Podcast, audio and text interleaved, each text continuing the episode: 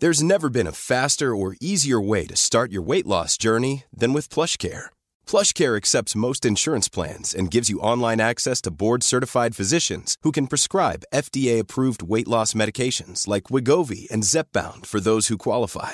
Take charge of your health and speak with a board-certified physician about a weight loss plan that's right for you. Get started today at plushcare.com slash weight loss. That's plushcare.com slash weight loss. plushcare.com slash weight loss. ¿Qué onda, morra? Esto es ellas ahora, ya vamos a empezar, este... ¿Qué onda con ese acento norteño? Dijimos que esto es global. Tú dijiste que solo hablara, pero me está regañando por algo que me acaba de pedir. Cámbienme de morrita. Pinche Diana sigue pisando esa madre. Para la gente que lo esté escuchando, yo mido 1,60 y Diana mide 1,80. O sea, ahí estamos de frente las dos grabando. Entonces, es medio complicado el, el contacto visual entre nosotras.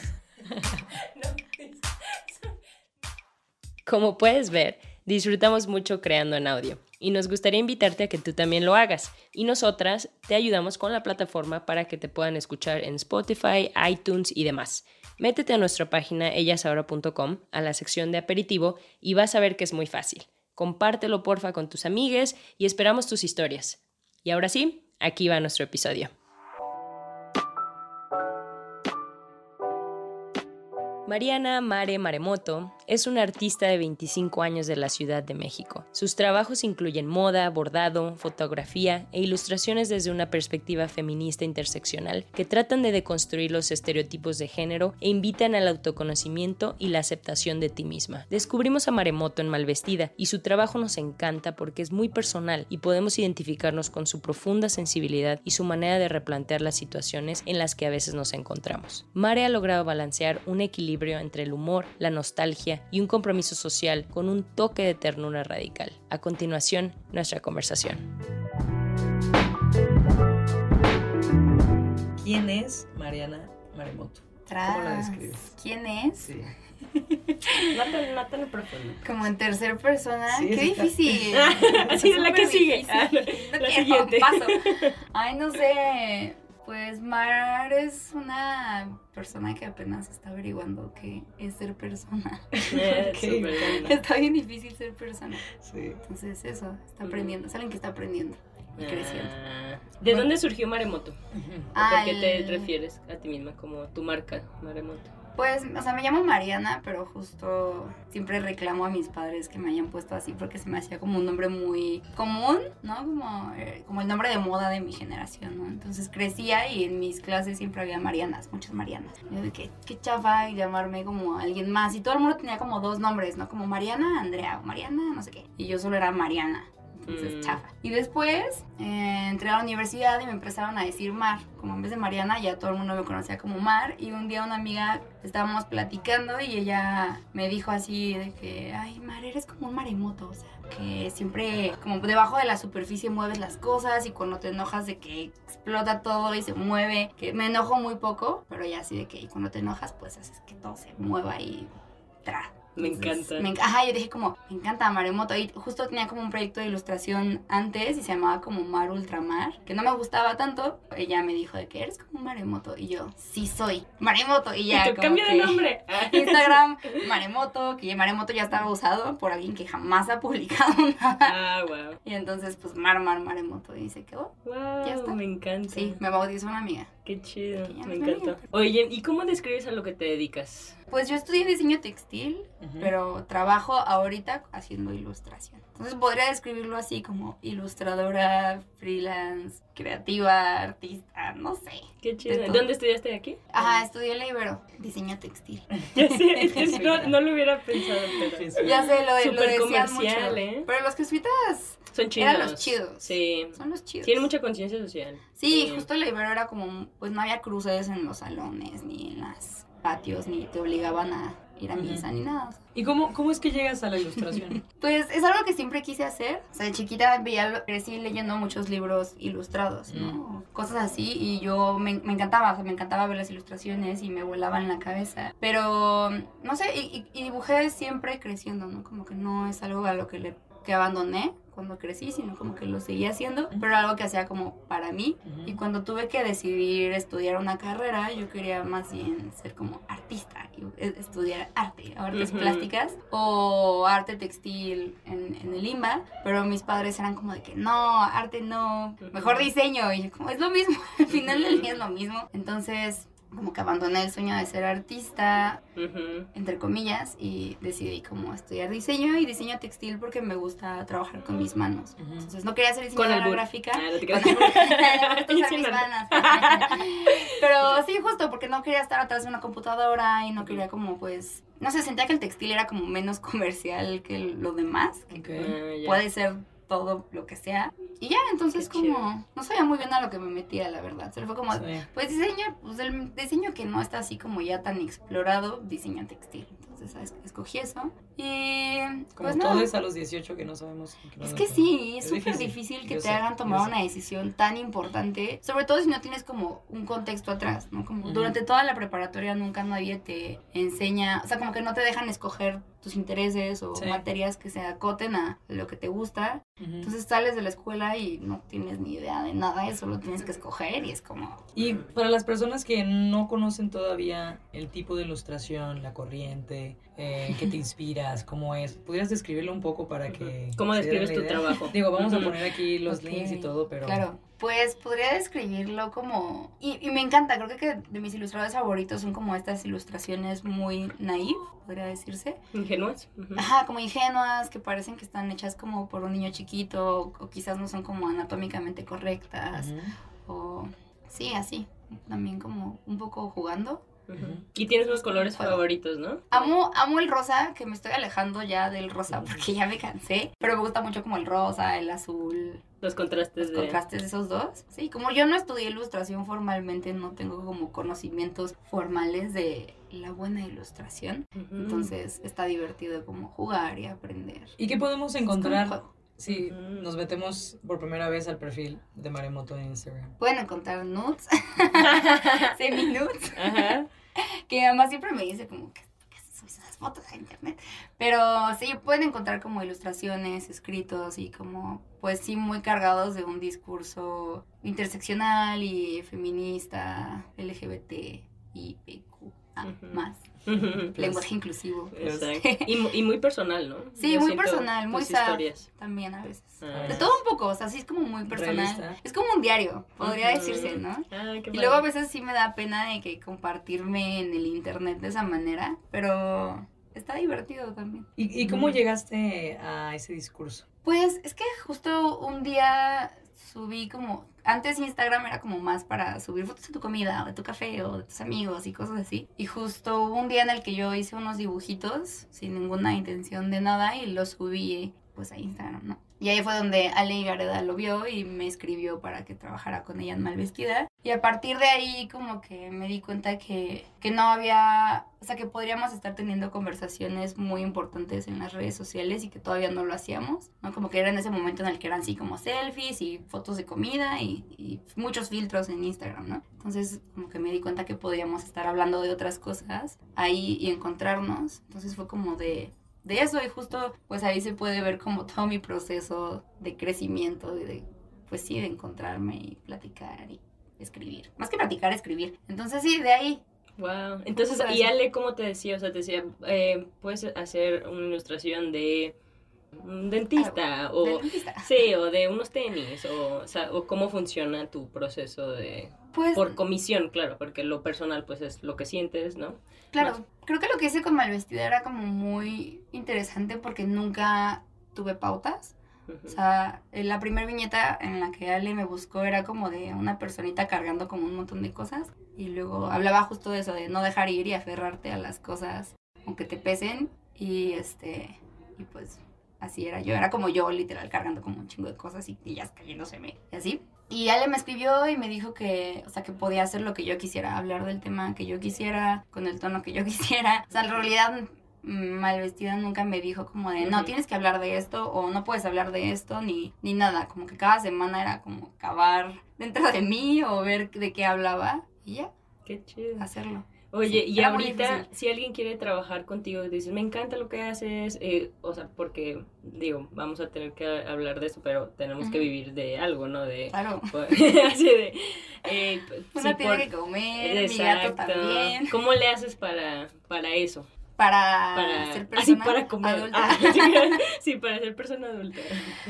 Pues apenas estoy como empezando, o sea, tenía un año acá que ya empecé como a trabajar seriamente de ilustradora, entre comillas, y es súper difícil porque a veces los clientes tienen como presupuestos fijos y son presupuestos horribles y los tienes que aceptar porque tienes Vas que comprar comida para el gato. Ah, Ajá, o vas empezando o te quieren exponer, así de que, ay, sí, te, te prometemos visibilidad. Y es como de que no quiero.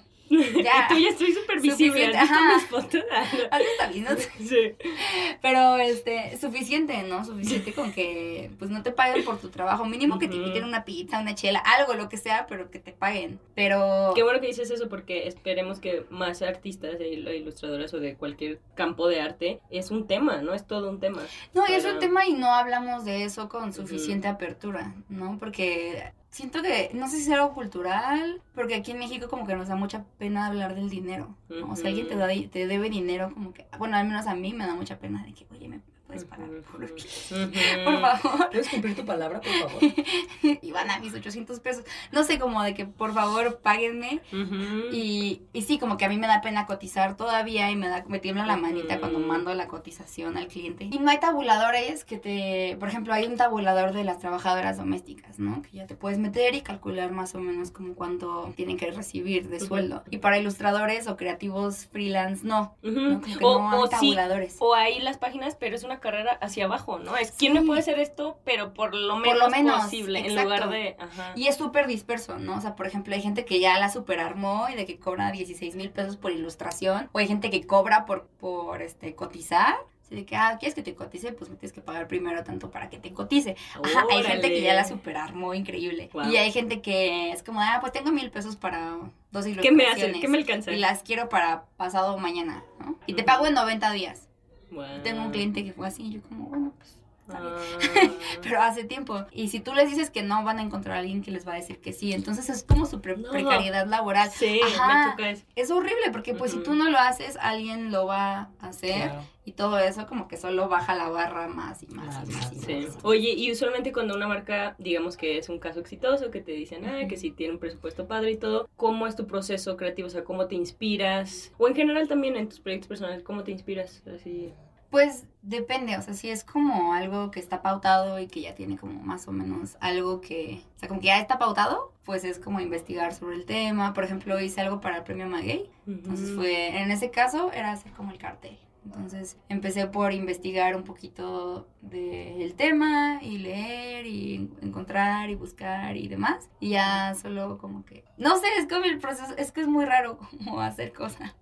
No sé cómo describirlo. Pero sí, yo aparte yo soy como muy persona Virgo, entonces me encanta leer e investigar y ver y buscar. Entonces como que hago mucho eso, hago mucha, mucha investigación y leo y busco. Y, Y luego ¿Sí? como expulsas la creatividad, o sea, porque dices, es, investigo mucho y se nota, pero ¿cómo le haces como para juntarlo con el arte? Como el alma, ¿no? O sea, como que tienes la investigación Ajá, y el alma y sale tu trabajo ¿Se súper padre. Mm, pues en muchas ocasiones como que tengo toda esta información y hago un texto y a partir del texto ya empiezo como a dibujar. Se vas imaginando cosas. Ajá, justo, como que estoy leyendo, o también pasa a veces que escuchas la palabra o escuchas la pauta o, o lees el brief y ya como que te viene la idea y ya no tienes nada más que hacer que ponerte a dibujar y bocetar y empezar. Y hay veces en las que sí tienes que investigar un montón y ya en la investigación empiezas como a conectar cosas. Y hay veces en las que tienes que investigar, o te- yo tengo que investigar, tengo que resumir o escribir otro texto más y a partir de ahí es hacerlo. Y hay veces en las que de verdad es súper difícil, de que te sientas y piensas y piensas y piensas y nomás no sale. Y no sale el bloqueo, El como bloqueo también le creativo. pasa a los eh, escritores, ¿no? A todos. A todos. Hay veces en las que solo no puedes y... ¿Y cómo le haces para salir de esa? No sé, siento que hago lo, lo peor que podría hacer, que es como ver internet. hago todo lo que no debería hacer. Pero una vez que ya me sentí muy- me siento muy miserable y me regocijo en, en- Bueno, sí que me regocijo, solo como que me empapo de la tristeza de estar en un bloqueo, pues no sé, salir de casa y hacer otra cosa que no tenga nada que ver con lo que estás haciendo. O sea, como hacerte comer o ir al súper. Ujú. Que se te olvide. Ajá, o simplemente como no hacer nada, ver una serie, una película. Sí. Ajá, ir a un museo, leer algo que no tenga nada que ver. La clave es que que no tenga nada que ver. Ajá, Oye, ¿y cómo? ¿Y bocetas en iPad Pro? pues boceto en papel, en todo en realidad. Casi siempre uso como el iPad para ya finalizar las cosas, pero todos los bocetos y escritos los hago en una libretita. Ay, qué padre. ¿Y cómo, cómo mantienes tu estilo? Digo, yo no. Iba a decir nunca he sido artista, pero me gusta pensar que tengo un poco de. ¡Ay! de- Sí poco. Canta, canta. pero ¿cómo? Vena. La vena. Tiene la vena. Una arteria así chiquita. Ah.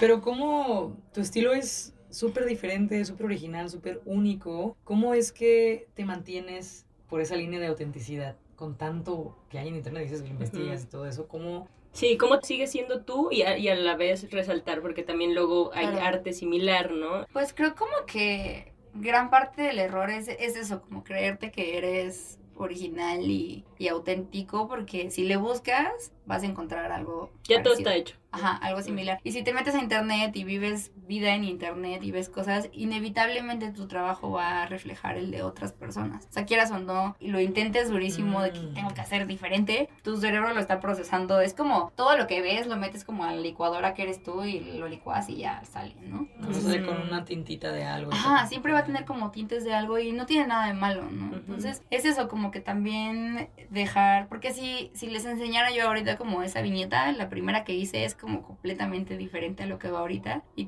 probablemente, ahorita se las muestro. Este, No la pueden ver porque esto es audio, perdón. sí, no lo pueden ver, pero es muy, muy, muy distinto a lo que estoy haciendo ahorita y quiero creer que lo que yo voy a hacer en Cinco años vas a en cinco años probablemente va a ser completamente distinto a lo que hago ahorita y está bien, ¿no? Como que siento que en los artistas y en los ilustradores, a todas las personas en realidad como que hay mucha presión en que tienes que tener un estilo, tiene que ser único y tiene que ser diferente, ¿no? Pero si lo haces hablando como de ti, par- como si partes de ti, siempre va a ser distinto, aunque sea un poquito. Mm. Y hay mucha presión justo en que Sí. no tiene que ser diferente y que alguien lo tiene que ver y, y que sepa que, que es tuyo. Y hay mucha presión en encontrar tu estilo y que no se parezca al de nadie más y, y todo el tiempo tienes miedo de cagarla o que subas algo y que de repente llegue alguien a decirte como de, esto se parece mucho a lo de no sé qué, ¿no? Y una vez me pasó que yo estaba como en un evento. Y tú, sí, lo copié. Ah, Sí, se lo copié. ¿Y Sí. qué? No, obvio no. Porque pues tampoco, o sea, también está como la fina línea entre la copia y la inspiración y el plagio. Bueno, no, el, el plagio, la, la línea no está tan fina. Pero, pero también sí está la como conocemos. en el mismo como rango. Ajá. Y este, y una vez me sucedió que yo hice como una ilustración de una manita como con una navaja. Y una chica de, de una marca que se llama Jauja me escribió para que hiciéramos parches. Y yo como, sí, claro, hagamos los parches. Y ya yo estaba como muy feliz en este evento de ilustración, teniendo mis cositas y mis parches, bla, bla, bla. Se acerca una chica que aparte era como súper cool. Tenía pelo increíble, tatuajes increíbles, así perrísima. Se acerca a mi stand y yo súper linda le digo como de, ay, me encanta, me encanta tu tatuaje de Chihiro, soy fan, no sé qué. Y ella ni siquiera me ve. No pueden ver mi impersonación, pero como que ni siquiera me ve. Nada más como que me hace así. Ve mi mesa y tenía mis parchecitos y los ve y dice, estos son iguales a los de Tuesday Basin. Bueno, le dice como a su amiga, estos son iguales a unos de Tuesday Basin. Les voy a tomar una foto y se la voy a mandar para que vea que le copió. Y le tomó una foto, sacó su celular, le tomó una foto a mis cosas y se fue y nunca me vio. O sea, Wow. Nunca, así, no, jamás me vio. Y yo de que entré en pánico. Obviamente entré en pánico y me metí como a ver como de qué estaba hablando. Y pues sí, obviamente en el mundo gigantesco que es el internet, alguien ya había hecho un dibujito de una mano Con una- con, con una... No era una navaja ni siquiera. O sea, el mío era como una manita que estaba en un ángulo y tenía una navaja como de maleante. Y el de esta persona estaba como en otro ángulo y tenía una navaja, pero no tenía una navaja, tenía una espada. Entonces, o sea, de una navaja a una espada, pues hay diferencia. Y si buscas como mano con navaja, hay miles y cientos de ilustraciones. Pero la, el, ar- el artista no te dijo nada. No, jamás. O sea, esa Ay, persona ay. aparte ya súper la armó. Es increíble. O sea, Wow. ¿no? O sea, de que me meto a su perfil a buscar y de que tenía que 500 mil seguidores. Obviamente no va a pelar un mensaje de Instagram, ¿no? Pero sí sentí mucha presión porque aparte pues yo no sabía que existía esta persona, no sabía que existía este- esta cosa ya hecha. Y pues si te pones a buscar vas a encontrar algo similar o ya hecho. Oye, hablas mucho de internet y de limitar, y ahorita cuando llegaste nos compartiste que limitas tu uso de, del internet, ¿no? Y, y hablando de Instagram, ¿cómo... Y fracaso. Y fracaso. fracasa, ¿ok? Pero intentamos, es lo que cuenta. Ah, Ajá, pero. ¿cómo manejas tú eso y también, bueno, tienes 24 años, ¿no? Tengo 24. Entonces, ¿cómo manejas tú? Ay, bebecita. Ya va a cumplir 25 en dos semanas. Ah, cuando salga el episodio ya va a tener 25. Pero, ¿cómo manejas tú el internet a tu favor? Pero también, qué bueno que hablemos de esto, de que es una influencia que a veces te sirve y a veces es negativa, ¿no? Porque pasas mucho tiempo, o te comparas, o todo eso. Pues es que, es que justo el internet puede ser El diablo. el diablo. ¿sabes? Es como un mar de caca. Y tú vas como en tu botecito intentando como Sacar lo que, que no vale. se te meta. Ajá. Vas como sí. remando muy fuerte. y es, es muy difícil, ¿no? Po- O sea, me encantaría decir que el internet es como un mar increíble lleno de peces de colores, pero no, en realidad puede ser como más negativo que positivo. Entonces, como el truco está en... Mar de caca y tú eres maremoto. Sí. Es difícil encontrarlo y también, sí, porque a veces nosotros, por ejemplo, para Instagram, de que, ay, no hemos subido cosas, pero ¿qué queremos decir? Porque no queremos nada más subir por subir, ¿no? Pero... Que también está bien subir por subir. O sea, el otro día estaba leyendo un artículo sobre cómo la era de los influencers está terminando y que, por ejemplo, esto de tomarse fotos súper producidas, increíbles y perrísimas, como que ya es cero relatable. O sea, como Ujú. que hay gente con millones de seguidores, super influencers, miles que suben fotos Ujú. horribles, o sea, entre comillas, Claro. fotos horribles, o sea, Ujú, de ujú. que selfie en el espejo, con el flash, como cero polished. Y eso está increíble también, ¿no? Como que mostrar más, Lo real. como quizás no lo real, pero como un poco, como menos trabajoso, ¿no? Y también está, es mucha presión de que, ay, tengo que decir cosas en internet. No, también puedes subir como una pinche selfie y está, ya está, ¿no? A mí también me pasa, ¿no? De que, ay, no he subido nada en tres días y, y el algoritmo, porque también el algoritmo es el diablo. Entonces, si no subes nada en tres días, pues el algoritmo te echa para atrás. O a veces dices, no la hagas aquí, me super inspiré, pero, pero obviamente la gente tiene mil cosas, no, no le vas a llegar a todos, ¿no? De que Claro. ya está hecho, dicho que no le llegas a todo mundo. O sea, Justo, aunque tu también- trabajo sea increíble, no todo el mundo te va a conocer. Exacto, por el algoritmo. Y también puede que le hayas Y porque somos un chingo en la red. O sea, Claro. si todo el día me la pasara así, no, de todas maneras no vería todo lo que hay. ¿no? Exacto, y sobre todo, pues ahorita que ya no es como un timeline, de que ves todo de toda la gente que sigues, sino que ves como las cosas de la gente con la que más interactúas. ¿no? Entonces, como que Instagram te, te muestra como lo que, según él, bueno, según la cosa en Instagram, te va a gustar. O también existe esa cosa que es como shadow banning, que Instagram empieza como a esconder a propósito las cosas como polémicas, de que gente con pezones femeninos o cosas así, como que las empieza a esconder a propósito, aunque sí tengan como personas que como las que les interese. Entonces es como imposible romper o vencer al sistema. Eso me ¿No? encanta, sí, sí. Y también como eso, pues, o sea, tú le metiste mil horas a tu post perfecto y a tu ilustración increíble, maravillosa, y puede que alguien la vea así, ¡pum! un segundo y ya pasó, ¿no? Y se pierda entre un millón de cosas. Entonces es como, pues me gustaría decir como no tomárselo tan en serio, pero yo me lo tomo muy en serio. Entonces, no sé. No, gracias por compartir eso, porque sobre todo para artistas como tú, que es visual, e Instagram es visual, Claro. eh, es bueno saber cómo qué piensas y que tu y decirlo libremente, porque como decimos, es que no lo hablamos. Y dices, Es que ay, me da pena que sepan que soy adicta al Instagram, ¿no? O que me... Pero no, sí, Ajá. obviamente todos somos adictos a Instagram. Yo casi lo primero que hago es de que meterme a Instagram mal bien. Me gustaría cambiar ese hábito, pero pues ya está, ¿no? Y pasamos mucho tiempo ahí, y como pasamos mucho tiempo ahí, lo mejor sería que fuera como un lugar positivo y lleno de comentarios increíbles, que desafortunadamente no es. Pero pues nada, como que sí, justo entender que detrás de cada persona y cuenta hay una persona. Bueno, no, no siempre, a veces hay como bots. Hay una persona robótica. bots No rusos y Bots chinos y no sé qué, de que te invitan a comprar followers, no sé. Ajá, y como los mexicanos bots. también. Ajá, hay bots, ¿no? Ajá. Pero pues, si no son bots, son personas que probablemente están en su propio struggle y si te avientan cacas porque pues tienen que echar la caca a lado. no la recibes, ¿no? Ajá, no, la pueden como, no pueden lidiar Mar, con ella. y entrando en temas un poquito ya más románticos. Perdón. De, o sea, Hablando mismo de eso. Ajá. Bueno, estamos hablando de tu parte del trabajo, de la trayectoria que- y lo difícil que es, ¿no? Pero me gustaría mucho también que pudiéramos eh, discutir y que nos que te compartieras Me comparto. en la parte de tu contenido. Este contenido, este discurso que dijiste tú, tú dijiste el discurso, que está inspirando, que está ocasionando sentimientos, que a Diana le está enseñando muchas cosas. A mí me gusta, me gusta compartirlos porque para mí es una parte de manifestar ¿no? Claro. Entonces, todo este contenido que tú publicas, para mí tiene un punto, como un, un aire muy comprensivo. He visto varios de las fotos que yo he compartido tuyas, antes de conocerte ahora tan íntimamente como lo estamos haciendo aquí. en Estamos pegadas, Así, literalmente pegadas en un cuarto de dos por dos. Estaba muy es como un, inspirada. perdón, cariño, o sea, que está diciendo que...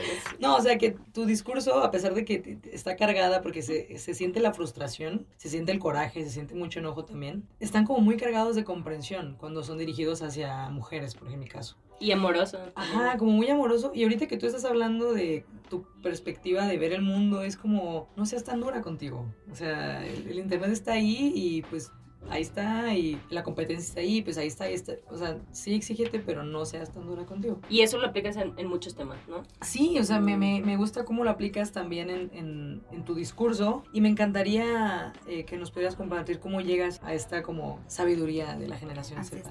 Ay, Sí. sí. Yo todavía soy millennial. Ah. Estoy en el, En el, en en el- la rayita, en el ¿no? inter, como cuando eres un signo O sea, tú zodiacal. puedes hacer lo que quieras. Ajá, puedo, puedo elegir ser millennial o ser Gen Z. Estoy en ese, en ese como cambio generacional. Pero no sé, y siento que, o sea, lo, lo digo y lo repito y lo vuelvo a, a repetir y decir en mis, en mis historias y en mis posts y lo que sea, en todo lo que hago, sí para decírselo a las personas, pero también como un poco egoísta para recordármelo a mí. Sí se siente. Porque soy muy dura conmigo, bueno, ya no tanto, pero solía ser muy dura conmigo y, y todavía es como súper difícil dejar ir las cosas y voy a I'm Sandra, and I'm just the professional your small business was looking for. But you didn't hire me because you didn't use LinkedIn jobs. LinkedIn has professionals you can't find anywhere else, including those who aren't actively looking for a new job but might be open to the perfect role, like me. In a given month, over 70% of LinkedIn users don't visit other leading job sites. So if you're not looking on LinkedIn, you'll miss out on great candidates like Sandra. Start hiring professionals like a professional. Post your free job on linkedin.com/people today. Terapia y es como mis psicólogas como de no seas tan dura. Y yo de que no puedo, soy de roca. Pero es eso, ¿no? Como que sí sacarlo y decírselo a las demás personas, pero también me lo estoy diciendo a mí. Entonces creo que va un poquito de, de eso, porque pues no puede ser lo que quieran los demás, ni siquiera lo que tú quieras, ¿no? Como que solo es como intentar.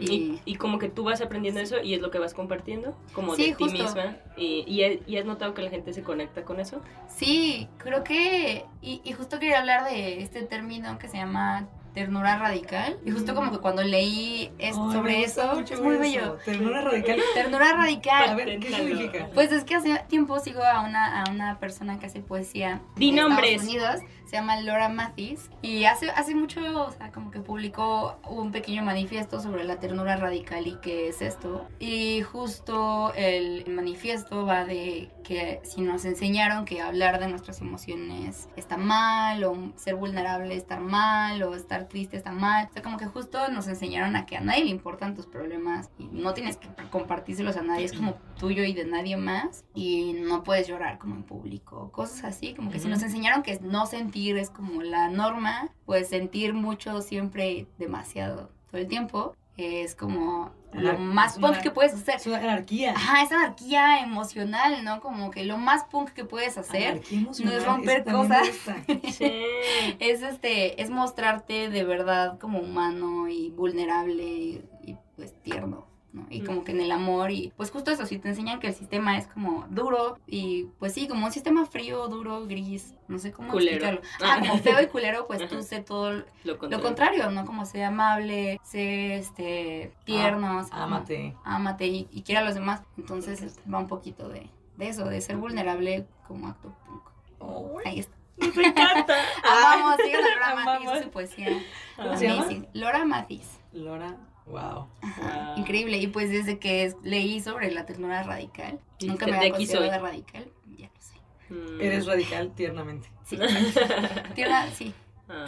Y ya está. De ahí, Qué sí. padre. pues, Oye, ¿y has recibido mensajes cuando, bueno, por ejemplo, tu historia de tu mamá cuando subiste eso me encantó? Y todos los mensajes que recibiste, que, que sentiste o que aprendiste de ese como de esa historia o de otras historias personales que... Uy, es que es súper, o sea, siento que a veces es como mucha responsabilidad, como cuando las personas te confían sus, sus historias, porque yo nomás como que la aviento al internet y ya. Pero sí he recibido como muchos mensajes, que de casi todas las publicaciones hay, hay, gente que me comparte su historia o me comparte como experiencias o me comparte como dudas o se desahoga conmigo y a veces es como difícil porque necesitas como mucha templanza y también como autocuidado también, ¿no? Como para, pues sí, tienes como que... Que, no te afecte, ¿no? como los doctores que no sé. Y una amiga a veces una amiga me, me, dijo una vez que pues a veces, no sé, hay personas como yo que somos como una herida abierta caminando por el mundo y si llega alguien y dice como, sí, me gusta y te abrazan, pues a veces también es como duele, ¿no? Entonces sí es difícil como recibir luego mensajes de situaciones muy duras y no saber qué hacer con eso, porque yo no estoy preparada a veces para las situaciones duras que me pasan, como para lidiar con las de alguien más, pero al mismo tiempo me siento muy agradecida de que se sientan con confianza de, de escribirme, ¿no? Como que te hace sentir, bueno, valió la pena como... Claro,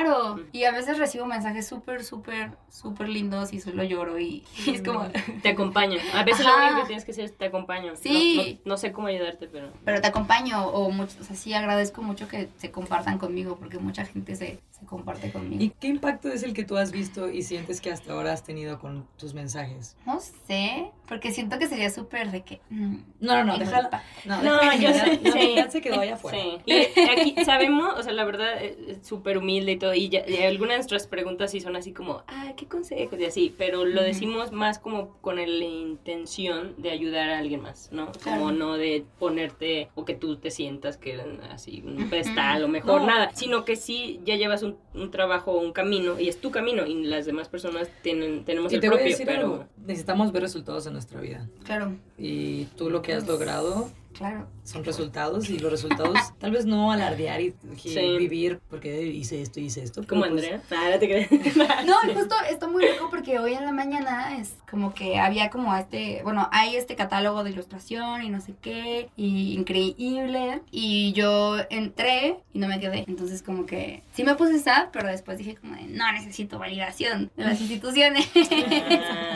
ya saben, como que entré y, nunca había querido entrar como a bienales ni, ni mi catálogo así así porque yo sé que quizás como lo que hago no, no entra ahí y está bien, ¿no? Pero también como alguien que creció creyendo que la ilustración estaba en las bienales y en los carteles y en los catálogos y que estar ahí era como un logro y el pic del ilustrador y me dolió más como recordar o sentir que aún así muy dentro de mí buscaba como esa validación que no haber quedado. ¿No? O sea, que no haberla recibido. Entonces, justo eso como que me puse a pensar en que los logros no necesariamente son de que, sí, estar en un catálogo o hacer un cartel o ganar la bienal o bla, sino como estas conexiones que hacen que tu trabajo sea como muy rico, ¿no? Como que de verdad le importe a alguien lo que haces. Creo que es como lo más importante. O sea, no necesariamente como, sí, he tenido oportunidad de trabajar con gente increíble y hacer cosas increíbles y vienen proyectos increíbles, y dije increíble mucho, maravillosos, grandiosos, pero sigo pensando que lo que más como que a mí me llena o me gusta es eso, como de que alguien me escriba y me cuente su historia o simplemente me escriba como para agradecerme. O el otro día estaba de que perreando hasta abajo en Baby y una chica se acercó y me abrazó y me, me dijo que gracias, ¿no? Maybe she was drunk. Entonces, bueno, perreando, no sé si... Pero aún así, aún así me reconoció y se acercó a abrazarme y agradecerme por lo que sea que haya, que haya hecho. Sí, te dijo gracias por existir. Bueno, sí, yo eh, cuando te veo en nuestro feed es como gracias por existir, Maremoto. Haces el internet. Tú gracias por existir. Ah, sí, no, pero qué padre. Entonces, como dices, la validación es más si conectas, ¿no? Y si ¿no? que externa. Claro, porque justo, eh, y es lo mismo de que antisistema, pero te enseñan que te tienen que decir que lo que estás haciendo está bien, o que, sobre todo en el capitalismo y estas cosas, que una corporación te diga, o una institución te valide o te incluya en su catálogo, lo que sea, pues sí se siente como medallita, sobre todo si creces en la escuela, cuando si sacaste 10, vale, si sacaste 0, no vale, si te pusieron estrellita, increíble persona, que vale la pena, si no, no sirves para nada. Entonces es difícil como que existir en este buscar aprobación, validación. Todo el tiempo. Todo el tiempo, todo el tiempo. ¿no? Y- Oye, y Mari, no- y, no nunca es suficiente. Y nunca es suficiente, ya está en Ujú. las redes sociales, de que si tuviste 5 likes, si tuviste 10 likes, entonces siempre está buscando esa validación, es agotador. Ujú. Entonces simplemente con que haya gente a la que le importa lo que haces, con que a ti te importe, ¿Cómo le hiciste para formar esta actitud que nos acabas de contar? O sea, ¿cómo es que llegas a pensar tan padre? Como te estás expresando ahorita, ubicas como de dónde has aprendido. Es que sí, justo creo que, por ejemplo, nunca fui una persona sobresaliente en la escuela. O sea, nunca me dieron estrellita, nunca saqué 10, nunca tuve beca, ni nada de eso. O sea, como que nunca estaba de que... Pues sí, nunca recibí como esa validación de, de la escuela. ¿No? O también de mis papás, los quiero mucho, pero también, ¿no? Entonces como en un momento ya te, me di cuenta que no la necesito. Y también muchas de las personas como más talentosas que conozco no terminaron una carrera o no hacen lo que estudiaron. Entonces, por eso, ¿no?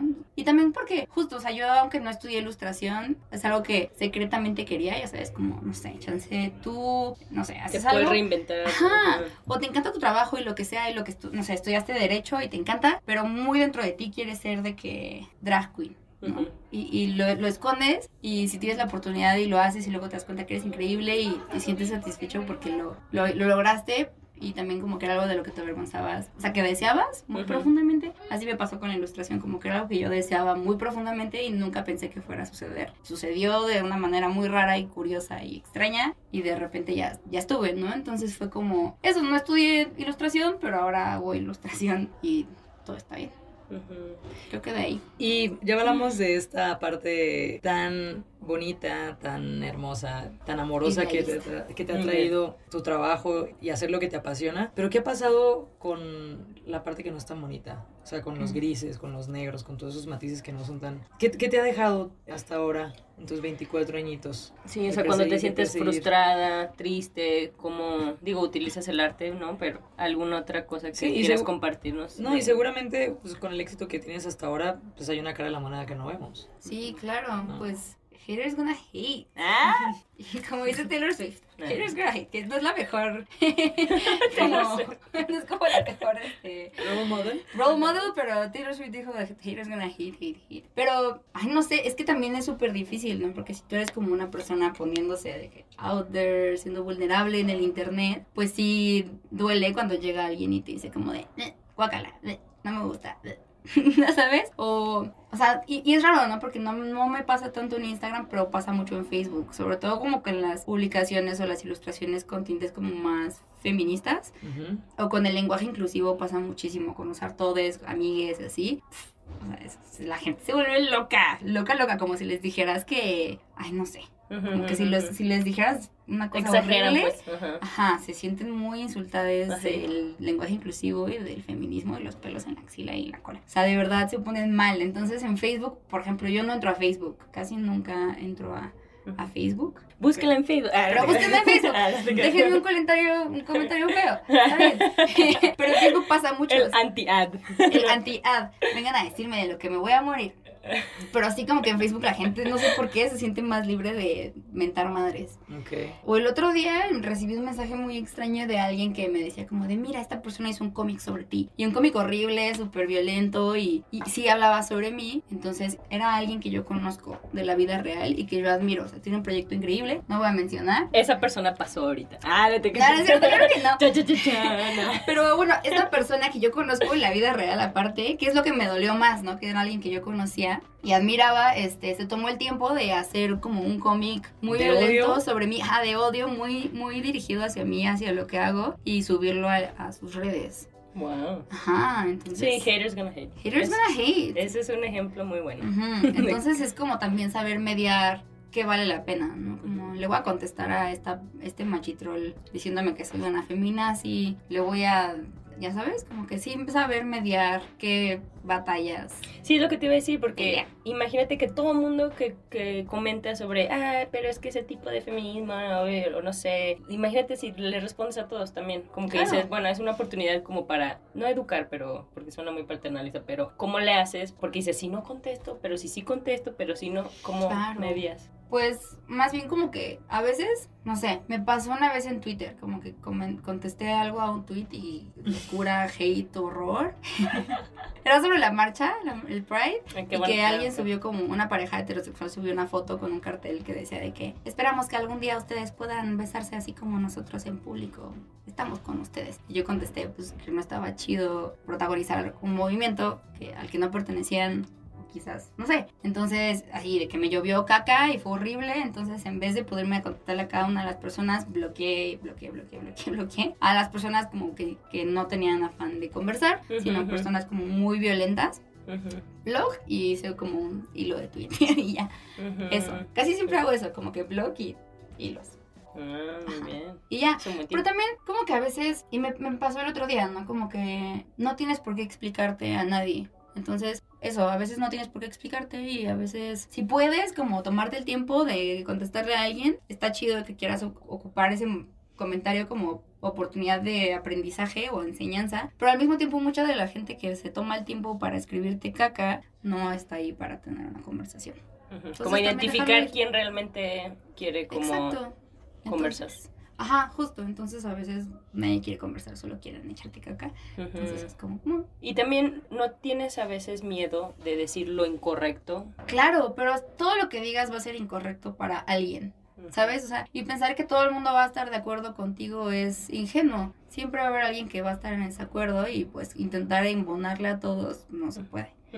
Entonces, Es que como ser Eso. respetuoso, incluyente, pero a la vez tu propia voz, ¿no? Entonces. Claro, y, y es algo como que sí me interesa muchísimo, como no violentar a nadie. Y este discurso interseccional en el que creo que es como, ok, bueno, pues hay espacio para todos y cada quien está en su propia lucha. Y hay miles de cosas que nos atraviesan a todos y nunca voy a entender como por lo que estás pasando, ni tú por lo que yo estoy pasando. Pero pues encontrarnos ahí es como lo importante. Ujú, Porque luego pasa que si nada más te juntas con los que sí piensan como tú, o más o menos, entonces tampoco, como que no, tú en tu mente piensas que se está, está avanzando el mundo y luego no, y luego gana Trump, entonces como Ajá, es que está como... dices en qué momento. Y, y es lo malo de las redes sociales también, ¿no? Como que estás como en este Una burbuja. echo chamber, ajá, que solamente te rebotan lo que tú ves y luego te sales de tu burbuja y te das cuenta que, que no toda la gente es como Feminista ni bla, bla, bla, lo que sea. Y hablando de eso, por las manifestaciones, ¿qué has aprendido? O justo eso, ¿no? De que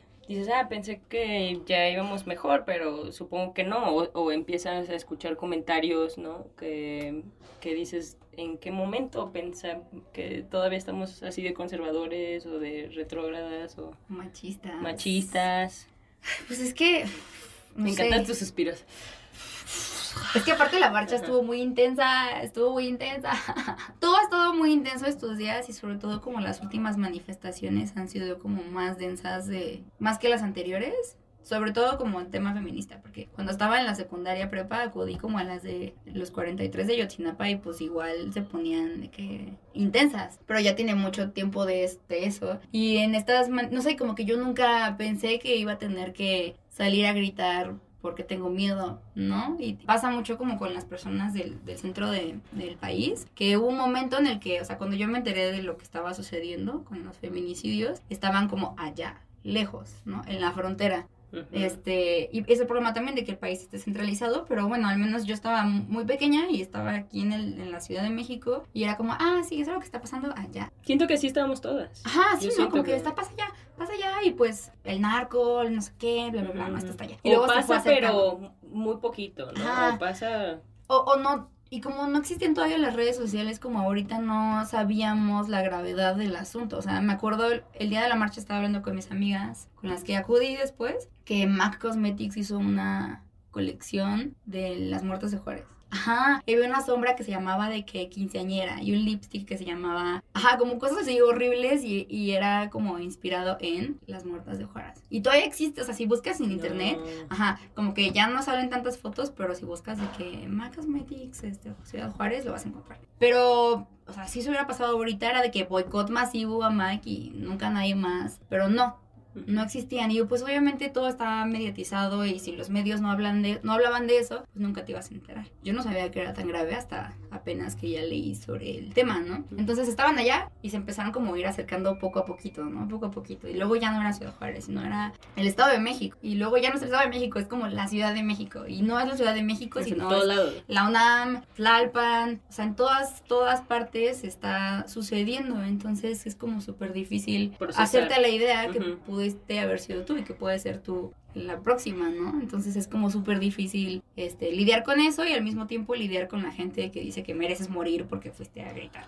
¿no? O que mereces morir porque estás haciendo un dibujito que dice que vamos a gritar. ¿Y ¿no? qué aprendiste de todo esto? Pues aprendí justo que no estoy sola y que hay muchas mujeres y no importa si, si yo soy feminista interseccional y si la otra es feminista radical y si la otra es feminista lo que sea, no importa, lo que importa es que o sea, va a haber alguien que se va a manifestar si algo me pasa a mí, ¿no? Y yo lo voy a hacer si le pasa como a alguien más. Entonces como eso de sentirte que no estás sola y que están contigo otras personas. Y justo escribí sobre eso cuando llegó como un helicóptero a la marcha y empezaron como a tronar cohetes y salió humo y la gente empezó a correr. Una chica tomó un micrófono, bueno, un altavoz y empezó a decir que no nos separáramos, que estábamos juntas, que teníamos que ver qué estaba pasando, pero que no nos soltáramos. ¿no? Entonces ahí como que nos agarramos todas de los brazos y voy a llorar. no, no es cierto. Pero justo como que eso de que sentirte acompañada, creo que es como lo más importante. Porque nadie más está con nosotras, más que nosotras. O quizás sí, habrá aliados y habrá gente que se suma, pero más que nadie más estamos nosotras. O sea, es como cis, trans, eh, bi, pan, lesbiana, heterosexual, lo que sea, como que estamos juntas. Entonces eso. ¿Qué mensajes vas a seguir insistiendo en que la gente escuche y vas a seguir alzando la voz? Sí, porque esto es escuche? cultural, ¿no? Porque Ujú. dices, ¿cómo? ¿Pero cómo? ¿O no? O sea, o puede haber gente que dices, me encanta cómo piensa, pero luego dicen cosas que dices, ¿cómo es que todavía pensamos así, no? ¿Cómo contrarrestar la cultura de, sí, de odio, de violencia, de... Pues justo hoy estaba leyendo un libro que se llama Ramona Blue y no tiene mucho que ver, pero hay una hay como una frasecita que dice que a veces la gente no es intolerante, pero es ignorante y a veces la ignorancia está muy cerca de, o sea, como que está muy cerca de la intolerancia, ¿no? Entonces también entender que hay gente que está aprendiendo o que no sabe o que es ignorante y también estarán en su propio proceso, pero sí, hay veces en las que la gente no, no quiere, no te va a escuchar y ni modo, está bien. Entonces, pues nada, como que seguir haciendo lo tuyo y, y rodearte de gente, no, no necesariamente que piense igual, pero que como que puedan tener un discurso saludable, si están en desacuerdos. Y que están dispuestos a, como tú dices, a estar. Juntos en ese sentido, para Ajá. protegernos, para... Y se vale, ¿no? O sea, yo tengo amigas que no están de acuerdo con mucho de lo que yo pienso y, yo no estoy de acuerdo con lo que ellas piensan o nuestros feminismos no son como el mismo, pero aún así nos respetamos y nos queremos muchísimo, ¿no? Como que siempre y cuando no soy violente y etcétera, pues está bien. Y pues nada, como que seguir hablando de ser vulnerable y ser sad.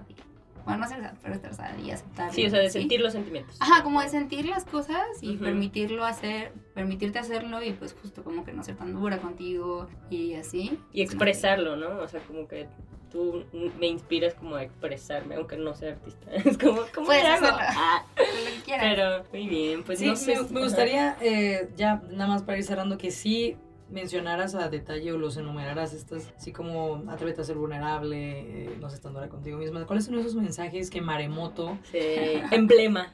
La bandera maremoto. Exactamente. Ay. Pues justo eso, como de que, o sea, no eres más ni menos, eres como lo suficiente que tienes que ser, lo suficientemente intensa o lo suficientemente lo que sea, lo somos, ¿no? Y pues eso, que está bien ser vulnerable y, y hablar de eso, como que no, no- Quizás no ponerlo en el internet, de que, hola amigas, estoy sad, pero hablarlo con, con alguien. ¿no? con alguien que no sea tu perrito, tu gatito, tu terapeuta, como hablarlo con una persona. Podría ser eso y también como, como ser más amorosos con los demás, aunque sean haters y sean maquiavélicos. Que también entender que cada quien está en su propio proceso y no tener miedo como a alzar la voz, ¿no? Como mucho de que sí alzar la voz y estás como enfrente de una injusticia. Pues decirlo, puede ser, y no sé, de todo un poco. Sí, procura tu red de apoyo, ¿no? Por si. Ajá, sí, tener como que- tu red de apoyo, gente que quizás está como cerca de ti y, y como soltarse y no dejarse, como estar pendiente de, de los demás y pues nada, cuidarse mucho, alejarse del internet a veces, hacer como cositas que te hagan feliz,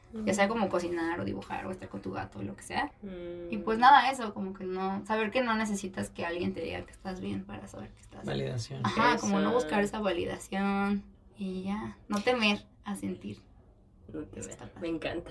Bueno, O no sí temer, pero como que avanzar aún así, a través del miedo. a través del miedo. Y Vamos a hacer playeras saliendo de, aquí, de.